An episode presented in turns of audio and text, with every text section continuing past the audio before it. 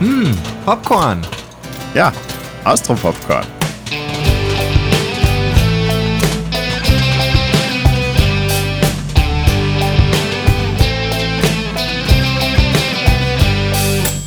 Braunschlag. Ein heiliges Wunder Ein heiliges Wunder. heißt die Episode. Wir haben uns hier versammelt, um über das heilige Wunder von Braunschlag zu reden. Ich finde es übrigens sehr schön, dass wir uns versammelt haben, weil für mich ist Braunschlag ein heiliges Wunder. Ja, dass Braunschlag in der Form existiert, ist fast ein Wunder. Ja, das Heiliges muss man Vatikan fragen.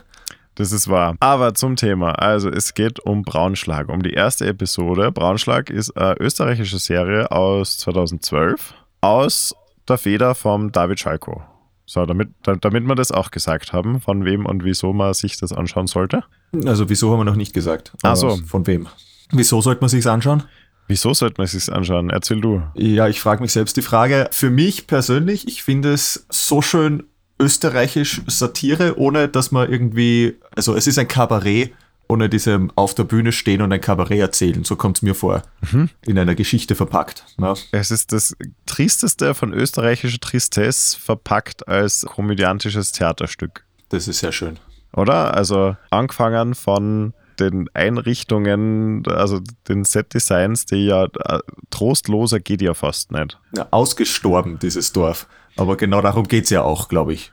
Zumindest in der ersten Folge. Also in der ersten Folge geht es um das, dass das Dorf komplett abgebrannt ist und der Bürgermeister versucht irgendwie eine Möglichkeit zu finden, dass er das ganze Schiff rettet, bevor es untergeht. Genau, aber wichtig dabei ist, und das kommt in der ersten Episode nur ganz am Rande vor, dass er ja selber schuld ist, weil er irgendwie in Tschechien einen, einen russischen Deal oder sowas gemacht hat und das ganze Geld verspielt hat. Und jetzt muss er es wieder ausbaden. Und die einzige Art, wie man so einen Fehler ausbadet, ist, indem man sich eine andere illegale Sache ausdenkt und nochmal würfelt, sozusagen. Und die großartige Idee ist dann, eine Marienerscheinung zu faken, was ja per se schon einmal eine großartige Idee ist. Ja, ich finde, das hat irgendwie, selbst habe ich selber noch keine Marienerscheinung gesehen, aber es wirkt irgendwie so, als würde das ein österreichisches Dorf sofort mal machen. Ja, Braunschlag ist erfunden, oder? Ja, in Niederösterreich, aber wo genau, glaube ich, haben es nie gesagt, eher Richtung Tschechien rauf. Aber wo genau, wissen wir nicht. Auf jeden Fall abhängig von St. Pölten, ne? Jawohl. Ich habe mir da ein paar Notizen gemacht. Ich will gleich ganz am Anfang mal über lange Einstellungen von stur schauenden Männern reden. Und Frauen, zumindest einer Frau, die Nina. Stimmt, die schaut auch sehr stur. Ja, und zwar direkt in die Kamera. Warum macht man das als Regisseur oder Cinematograf? Warum tut man das? Wes Anderson hat das vorgemacht, oder? Und jetzt ist es auch in Österreich angekommen. Ja, es ist irgendwie so, wenn man sich anschaut, wenn meine Mutter ein Selfie macht. Ungefähr so sind die Einstellungen für mich. Also so das Gesicht genau in der Mitte, die Augen direkt in die Kamera und dann geht's halt hin und her vom Schnitt. Und das hat irgendwie so ein, so ein steriles, irgendwie grausiges, aber halt auch so direktes Gefühl irgendwie mit sich. Also die hupfen da ja richtig ins Gesicht. Ja, wie gesagt, das ist so ein bisschen Wes Anderson-mäßig. Die schauen starr geradeaus und du weißt aber trotzdem genau, wie sie sich gegenseitig anschauen. Also man fühlt sich echt immer da reingesetzt in die Rolle, die gerade angeredet wird. Ja, das geht dann auch weiter, wenn man sich die Einstellungen vom, wann nicht, wenn ein Auto vor ein Haus fährt oder sowas. Die Kamera ist immer statisch, es ist immer schön symmetrisch, das Ding genau im Bild drinnen, im Rahmen und da tut sich dann vielleicht mal was, aber es hat irgendwie so was ganz was Statisches, irgendwie Synthetisches. Kann man festhalten, gibt auch für Filmliebhaber was zum Anschauen. Würde ich so sagen, ja. Also ich bin mir nicht sicher, ob es wirklich bahnbrechend ist, dass man die Kamera stillhält und das Objekt direkt, also genau einrahmt im Bild. Ob das was Neues ist, weiß ich nicht. Also glaube ich eher nicht. Aber irgendwie, weil der Rest so natürlich ist, weil das Dorf so ausschaut, wie das Dorf ausschauen würde, weil die Leute so schier reden, wie sie normalerweise reden, finde ich es irgendwie geil, weil es so ein geiler Kontrast ist. Das ist ein absichtlich analytischer Blickwinkel auf was anscheinend Natürliches. Ja, stimmt. Was macht das Ganze jetzt so witzig, Merkur? Ja, also das haben wir eh schon ein bisschen, also dieser Kontrast von wie verrückt das Ganze alles ist, also wie die Leute miteinander reden, wie so ein Theaterstück schnell und redegewandt aufeinander antworten, das wirkt irgendwie so, so wie Leute vielleicht wirklich reden würden, aber gleichzeitig ist es irgendwie auch so schräg und so schier und grausig, dass ich es irgendwie nicht glauben mag, dass das irgendwie existiert und das ist zusammen, ist halt irgendwie geil. Es ist schon sehr derb auch, also schon viel derbe Sprache. Also so Sätze wie, es ist ein dein Kind, du Arschloch, oder mein Kind ist ein Schaß. Ja, mein Kind ist ein Schaß, Fragezeichen. Aber es sind einfach so viele schöne österreichische Klischees da drin. So dieses, also wir haben Alkohol wir haben wir drin, oder? Also es wird in jeder dritten Szene gesoffen. Und die ganze Zeit geraucht. Es wird ständig geraucht, ja, gegenseitig ungefragt ins Gesicht geraucht. Es gibt keine einzige gesunde Beziehung, Na, zumindest keine romantische. ja, auch die Freundschaftsbeziehungen sind fragwürdig. Äh, Ja. Und das gefällt mir auch sehr schön, dieses Show Don't Tell. Wir wissen nicht, wie die Leute zueinander stehen, aber wir wissen trotzdem, wie sie zueinander stehen. Einfach weil, wie sie miteinander halt interagieren. Da steckt viel drinnen, ohne dass sie uns sagen, ah, die zwei sind verheiratet und mögen sie nicht mehr wirklich. Stimmt, ja. Und haben viel zu früh Kinder gekriegt. Und dann sagen sie das der Tochter ins Gesicht. Oder das andere super gut finde ich auch, österreichische Eltern-Kind-Beziehungen, wenn wir schon dabei sind, sind sehr gut da parodiert, nicht? Also vom Papa-Arzt, der nicht die Praxis übergeben will, weil er eigentlich nicht da, was viel davon hält, was der Sohn so macht. Mhm, der ihm die ganze Zeit drei redet, während der Patient wirklich vor ihm sitzt. Und dann gibt's den sterbenden Vater, wo der Sohn die ganze Zeit beim Sterbebett sitzt und dann kommt die Tochter rein und der verspricht das Geld, aber am Sohn sagt er kein Wort drüber und er lügt die Tochter sogar an, damit der Sohn nicht hört, wie viel Geld es wirklich ist, Am Sohn sagt dann, äh, ja, geh den Hund füttern. Dein Lieblingscharakter. weil der ist ja geistig krank. Genau, der ist geisteskrank. Ja, der Bugs ist auf jeden Fall mein Lieblingscharakter. Das wird dann hoffentlich in den nächsten Episoden noch mehr rauskommen, weil gesehen haben wir noch nicht, aber Bugsy ist trotzdem schon mal geschrien worden, das ist mir wichtig. Da kann man ein Trinkspiel draus machen. Jedes Mal, wenn der Baxi vorkommt. Ja, In egal was. schön, dann sind wir auch so besoffen wie die Leute im Bildschirm. Ja,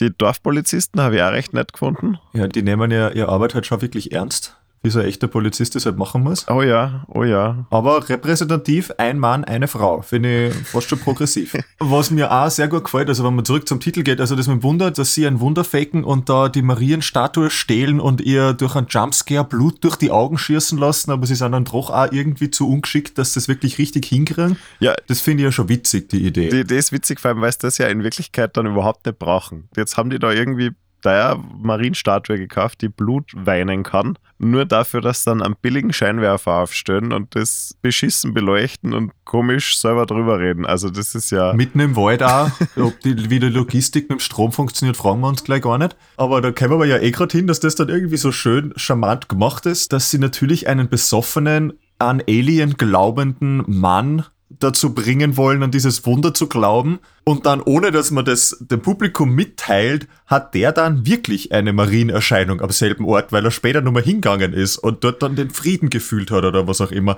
Und das finde ich halt irgendwie so, Es ist so geschickt irgendwie. Es ist so intelligent aneinander gesteckt. Und natürlich ist es ein Fake, dass wir da jetzt ein Wunder bauen. Aber für den Mann ist es sogar wirklich passiert in seinem Rausch. Ja, ich finde das voll witzig, dass er in die Bar geht und das Wunder da berichten will und direkt quasi erzählt, wie die zwei das angestellt haben und erzählt von der billigen Marienstatue, die ausschaut, als ob es aus einer Kirche gefladert worden wäre. Und der Scheinwerfer, wie da bei dir in der Disco. Ja, ja. wie wird es passiert sein? Ganz genau so. Ja, und, und dann müssen wir auch noch über den Pfarrer reden. Der Pfarrer ist mein Lieblingscharakter, glaube ich. Ja, Nach dem Bauxi. Also als Mensch, mein Lieblingsmensch. der ist schon wirklich ein Highlight. Also, wie er am Sterbebett beschließt, es ist jetzt Feierabend, weil er den Papa da jetzt lang genug gesalbt hat. Ja, der liegt schon zu lange im Sterben, ihm nach Feierabend, finde ich. Ja, großartig. Oder die Predigt. Ja, die Predigt, genau, da wird jetzt auch gerade hin, zu der Predigt, wo er mit seinem kaputten Deutsch nicht wirklich vorliest, sondern halt einfach irgendwelche Sachen erzählt und das Verb und in den falschen Ort setzt und nichts macht Sinn eigentlich. Das hat irgendwie fast schon eine, tiefere Meinung, glaube ich, wenn man darüber Da nachdenkt. gibt es irgendeinen Kommentar dahin. Also, das ist so Social Commentary, aber ich komme nicht ganz drauf. Ich finde es großartig, dass die Mama ihn direkt versteht. Also, die Mama vom Gary versteht ihn ja eins zu eins Ja, anscheinend. vollkommen. ja. Und es ist lustig, weil ich, also keine Ahnung, als Zuschauer kommt man sich dann auch irgendwie blöd vor, weil ich habe die Szene gesehen und ich, ich habe ihm echt versucht zuzuhören, was der sagt ja da irgend so einen, so einen scheinbar weisen Spruch und ich habe es einfach nicht kapiert. Ich glaube, die Übersetzung wäre, dass man in der Sackgasse ein Loch sucht, aber gesagt hat das falsch. Gesagt hat er was anderes, ganz definitiv. Ja, da kann ich mir sicher sein, dass er was anderes gesagt hat. Es ist natürlich, es ist die erste Episode, es ist der Pilot mehr oder weniger von einer Serie. Das heißt, man muss irgendwie alle Leute mal kennenlernen. Findest du, dass das, also du kennst die ganze Serie ja dann schon, aber findest du, dass das gut funktioniert? Weißt du, wer jeder ist und wie sie zueinander stehen? Ich glaube schon. Also, auch wenn manche noch nicht miteinander geredet haben, weiß man schon, also es ist guter Cast und man ist sich sehr bewusst, wie die Leute alle zueinander stehen. Ja, in Österreich größere Namen finden ist ja schwierig im Theater fast, also im Schauspiel. Ja, das ist auch was. Also die Serie ist ja echt so ein bisschen das Who is Who in der österreichischen Schauspielszene, so ein bisschen. Genau, ja. Also mit dem Paul Frader und mit dem Ovtcharek in den Hauptrollen. Nina Proll. Jetzt am Ende ist nur der Manuel Rubi aufgetaucht als Vatikan-Abgesandter, weil man kann anscheinend einfach anrufen und sie wen bestellen, der ein Wunder verifiziert. Naja, wenn man ein Pfarrer ist, dann hat man wahrscheinlich schon eine Nummer, aber ist ein guter Scherz, finde ich auch, dass das dem besoffenen Bürgermeister ziemlich egal ist, wie, sondern man sagt, man ruft da beim Vatikan an. Und dann diese, diese Szene danach, wo das ganze Dorf dann sagt, ja, was der diesen Gossip, den Tratsch, den sie sich dann weitererzählen und dass der Papst kommt und wo man her man das weiß, ja, weiß man nicht, ja, ist egal. Das finde ich. Der Fisch ja, wird immer größer, ne? Genauso wie mit dem Wunder. Das Wunder wird auch immer größer. Sogar die Meerschweinchen heilen. Ja, und das ist ja dann das nächste Wunder. Und dann ist er wirklich geheilt, weil er die Meerschweinchen aufgelegt hat und die Fake-Meerschweinchen auf seiner Brust gestorben sind. Das ist ein witziges Ende, aber ich muss sagen, das kam mir etwas, also ich will jetzt nicht sagen holzig, aber wenn der da dann da reinkommt, dieser Übergang finde ich super. Am Ende geht die Türe auf, nachdem gesagt, wir brauchen ein echtes Wunder, und dann kommt das Licht rein und dann kommt der alte Mann, watschelt da rein, aber irgendwie glaube ich dem alten Mann nicht unbedingt, dass der jetzt da wirklich gerade geheilt worden ist und das wirklich glaubt.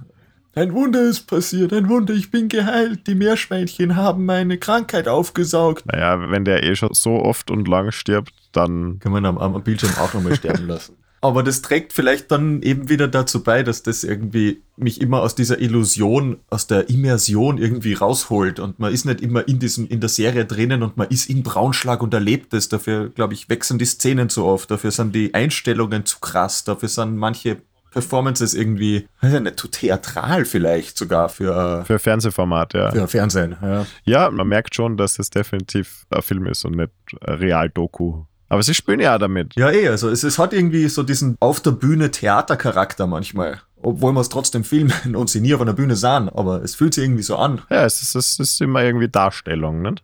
Die Musik Großartig. finde ich ja einfach lächerlich, wie gut sie dazu passt.